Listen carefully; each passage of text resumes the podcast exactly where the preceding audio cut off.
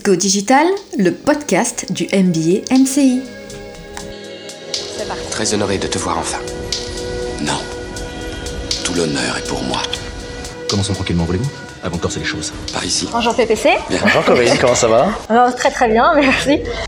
J'ai quand même la chance de pouvoir podcaster celui qui fait le podcast que j'écoute tous les matins. Eh bien, moi, écoute, j'ai une grande chance parce que je crois que c'est la première fois que je fais un podcast en mode Inception. Donc, euh, merci à toi, Corinne, de m'accueillir dans ton podcast. C'est super sympa. Alors, c'est devenu mon rendez-vous quotidien du lundi au vendredi à 7h30. Je me suis devenue accro, comme je te l'ai dit euh, hier, je crois. Ouais. Et euh, du coup, je voulais savoir euh, d'où t'es- t'es venue cette idée? Deux, même trois. Oh là là, oh là là, oh là là, j'ai plein d'idées. Oh, je suis trop fort. L'i- L'idée, en fait, elle, est très simple. Euh, on a un énorme sujet en France comme dans d'autres pays. C'est un problème de ce qu'on appelle l'électronisme. C'est-à-dire qu'en fait, c'est euh, beaucoup de personnes sont un peu paumées par le digital, n'en comprennent pas les codes, n'en comprennent pas les mots, n'ont pas forcément des usages très complets. On estime que c'est environ euh, 10-12% de la population française qui est atteinte de ça. Moi, je pense que c'est un peu plus. C'est-à-dire, je pense qu'on est tous un peu atteints d'électronisme. Moi, le premier, euh, par exemple, avec Snapchat, je suis pas du tout à l'aise. Avec Mitterrand, je sais pas faire. Et donc, dans cet électronisme, on a des personnes qui peuvent être très à l'aise avec TikTok, mais qui savent pas faire leur déclaration d'impôt, qui savent pas euh, rechercher un boulot sur Internet, se positionner, qui ne savent pas mettre leur CV en ligne. Et ça, c'est un sujet, puisqu'on va vers même une dématérialisation de tous ces services. Le numérique va être de plus en plus important et on ne peut pas laisser une partie de la population sur le quai. Donc je me suis dit, bah, il y a peut-être quelque chose à faire si on pouvait essayer de façon euh, ludique, sympa, euh, sans se prendre la tête, d'expliquer un peu mieux ce digital et d'en donner les codes. Mais c'est vrai que ça va tellement vite aussi que c'est dur de suivre. hein. Tu trouves que ça va vite? Bah, je trouve que la technologie, toutes ces applications qui sortent, euh, c'est vrai que c'est. Oui, c'est énorme. Alors moi, moi j'ai un, j'ai une astuce en fait. Ça, c'est mes petites astuces à moi. C'est, je dis toujours, il faut faire du euh, learning by doing. C'est-à-dire que dès qu'il y a quelque chose qui sort, il faut se dire tiens, qu'est-ce que je pourrais faire avec cet outil? Euh, Il faut considérer en fait tout ce qui sort, ce sont juste des outils. Donc il faut les remettre un peu à leur place. Hein, c'est pas voilà. Et puis tester, tester Vous dites ça à toutes les femmes. Non, seulement aux femmes sublimes aux yeux marrons. toujours et essayer de faire les choses. Donc c'est un peu pour ça que j'ai d'ailleurs, quand j'ai eu la, la chance de pouvoir avoir cette version euh, un peu en avance de phase de, de Twitter en audio interactive, de dire bah, qu'est-ce que tu pourrais faire avec ça? Et je me suis dit bah, tiens on va rentrer dans des conversations. Joli, joli, joli, très fort. Là, vous m'en bouchez un. Du coup, le rendez-vous du matin à 7h30, ça paraît euh, énorme. Comment tu fais? En fait, j'ai fait un truc très simple. Alors, c'est un podcast qui est live.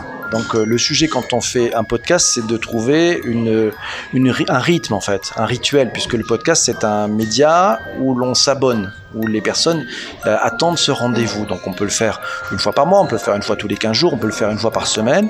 J'ai essayé de trouver un créneau. Et alors, dans le cadre d'un podcast live, en fait, il faut trouver un créneau horaire.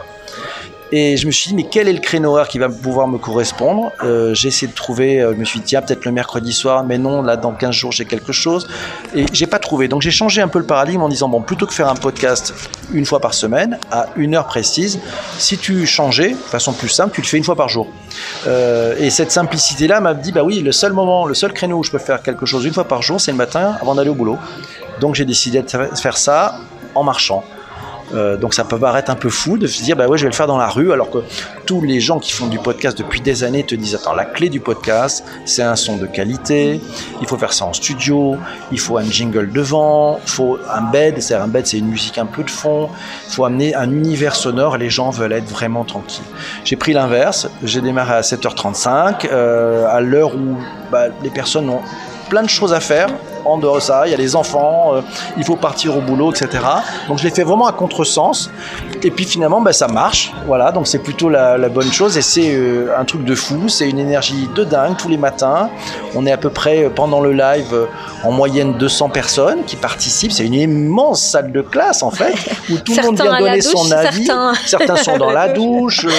Prennent leur petit déjeuner biscotte. voilà, biscottes, il y a, il y a- alors, il y a Les tartines grillées, les chocs à pic, les Kellogg's, enfin peu, il y a du thé, du café, il y a un peu tout ça. Et c'est juste une énergie fabuleuse. Alors c'est important cette énergie-là parce que moi, elle me donne la pêche pour le faire tous les jours. Parce que c'est une sacrée énergie aussi. Donc vous imaginez, je suis dans la rue, je lance le live, on converse et on va parler du thème qui a été proposé la veille par les auditeurs. Donc on est dans un principe où il y a, il y finalement il y a pas d'auditeurs, il y a que des participants euh, qui contribuent, qui amènent leur point de vue, leurs idées, euh, bah, euh, parfois dans un sens, dans un autre, leurs expériences, des articles qu'ils ont vus. Donc c'est extrêmement collaboratif. Et là où c'est génial, c'est que le sujet du lendemain étant proposé par les personnes qui participent, c'est aussi elles qui votent. Et donc on est certain d'avoir un sujet qui intéresse tout le monde. C'est à peu près pas mal ça. Euh, Je rebondis de- du coup dessus parce que tu es entouré d'une personne qu'on appelle la room, justement ceux qui sont qui t'aident à collaborer à cette émission. Euh, comment tu comment ça s'est fait cette relation avec eux? Alors, comment ça s'est fait cette relation avec le monde? Alors déjà, la, la room, la, la room, c'est euh, c'est une, de, sont des rencontres formidables. C'est-à-dire que quand j'ai démarré le podcast, euh, j'ai eu dès que j'ai lancé, j'ai eu des personnes que je connaissais qui sont venues participer. Et puis, bah, il fallait préparer euh, un peu les épisodes. C'est-à-dire qu'au début, je faisais des épisodes. Les premiers, c'est des épisodes sur les sujets que je connaissais à peu près par cœur. Donc, c'était facile. Et puis, j'ai une amie qui m'a dit, il y a, t'as un truc avec cette histoire-là. Au bout d'un moment, tu vas être à sec de sujets que tu connais. Donc, euh, je me suis dit, bah, elle a raison. En fait, elle me fait un cadeau. Je, ça va, ça va pas marcher. Et donc, je me suis dit, j'ai posé la question aux personnes qui participent. C'est eux qui m'ont proposé le sujet. Donc moi c'est super, ça m'a enlevé une, espèce de charge mentale. C'est-à-dire que je n'avais plus le temps à dire c'est quoi le sujet de demain? Donc ça, ça m'a aidé. Et puis j'ai monté un petit groupe privé de personnes que je connais, que j'apprécie, qui sont de toute la France. Il y a euh, autant d'hommes que de femmes, il y a euh, des Parisiens et plein de personnes qui habitent dans les régions. Et c'est des talents qui ne se connaissaient pas, mais que j'ai mis un petit peu ensemble, qui ont appris à se connaître et qui constituent la, la rédac room, en fait, et qui m'aident effectivement à trouver un angle sur le sujet, à participer. Et puis ça s'est ça s'est étendu, ça s'est étendu parce qu'il y, a- il y a dans les 200 participants du matin, il y en a à peu près, je pense, 60, c'est à peu près toujours les mêmes. D'ailleurs, ils se connaissent maintenant, ils se, ils se rencontrent, ils se voient. Il y en a qui font plein de choses ensemble aussi. Pas savoir. mais je, je ne dirai pas tout, je ne sais pas tout d'ailleurs. Et, et voilà, et donc ça c'est cette belle énergie qui est fabuleuse. Et puis euh, à la 200e, on a, on me suis dit bah, qu'est-ce qu'on fait, stop ou encore?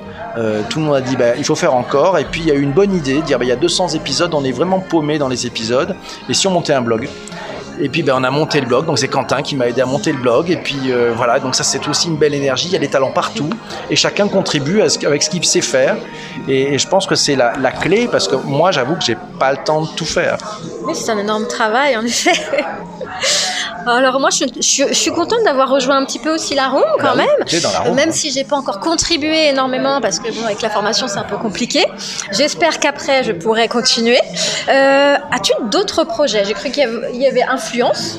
Oh alors en fait en fait j'ai plein de podcasts sur le sur le en cours donc j'ai, j'ai influence digitale Euh, donc ça c'est un podcast qui est, qui est pas du tout un podcast live c'est un podcast qui c'est des rencontres autour d'un thème qui est tellement galvaudé c'est l'influence. Et donc je me suis dit tiens il y a un sujet tout, le monde parle d'influence et en fait personne comprend. Je me suis dit bon ouais, et si tu allais interviewer des patrons d'agence des patrons de marque ou des patronnes de marque des influenceurs des influenceuses pour avoir un peu leur point de vue qu'est-ce que c'est l'influence en 2019, en 2020 Comment ils voient les choses? Et donc c'est ces regards croisés qui constituent en fait cette série.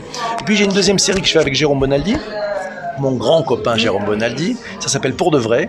Donc pour de vrai, on interviewe des patrons du digital euh, et on leur demande de nous expliquer un peu le dessous des cartes. euh, pour de vrai.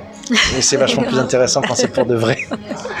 Très bien, PPC. Bah, je te remercie. As-tu euh, un message à faire passer à tous ceux qui nous écoutent?